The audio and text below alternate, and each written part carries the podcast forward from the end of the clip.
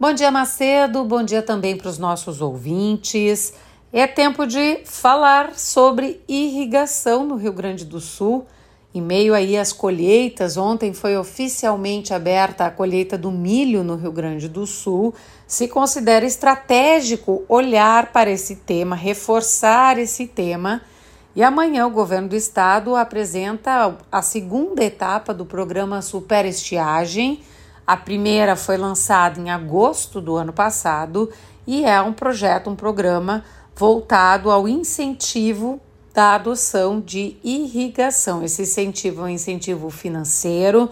Na primeira etapa, se colocou à disposição um valor de 20 milhões de reais para projetos com um teto aí de subsídio de 15 mil reais por projeto e agora, o que está se dizendo, o que o governador tem sinalizado, é de que deve ser um programa mais robusto para buscar um percentual maior de área irrigada no Rio Grande do Sul.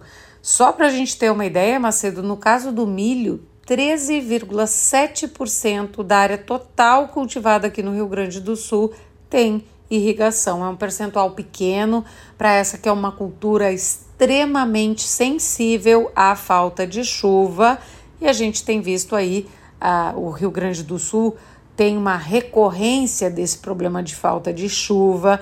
Então, nada mais importante do que falar sobre o tema da irrigação, que deve incluir nessa etapa aí do programa debates também sobre questões de regras de legislação apontadas como entrave para o avanço do sistema. Mais detalhes em GZH.